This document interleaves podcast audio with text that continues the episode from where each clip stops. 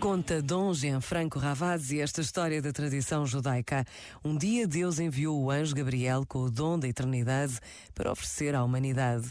Depois de uma longa exploração, o anjo regressou apertando ainda nas mãos aquele dom e explicou ao Senhor: Não encontrei nenhum homem que me escutasse, porque todos tinham um pé no passado e outro no futuro, e não tinham um presente para se deterem e ouvirem-me. Este momento está disponível em podcast no site e na app da RGF.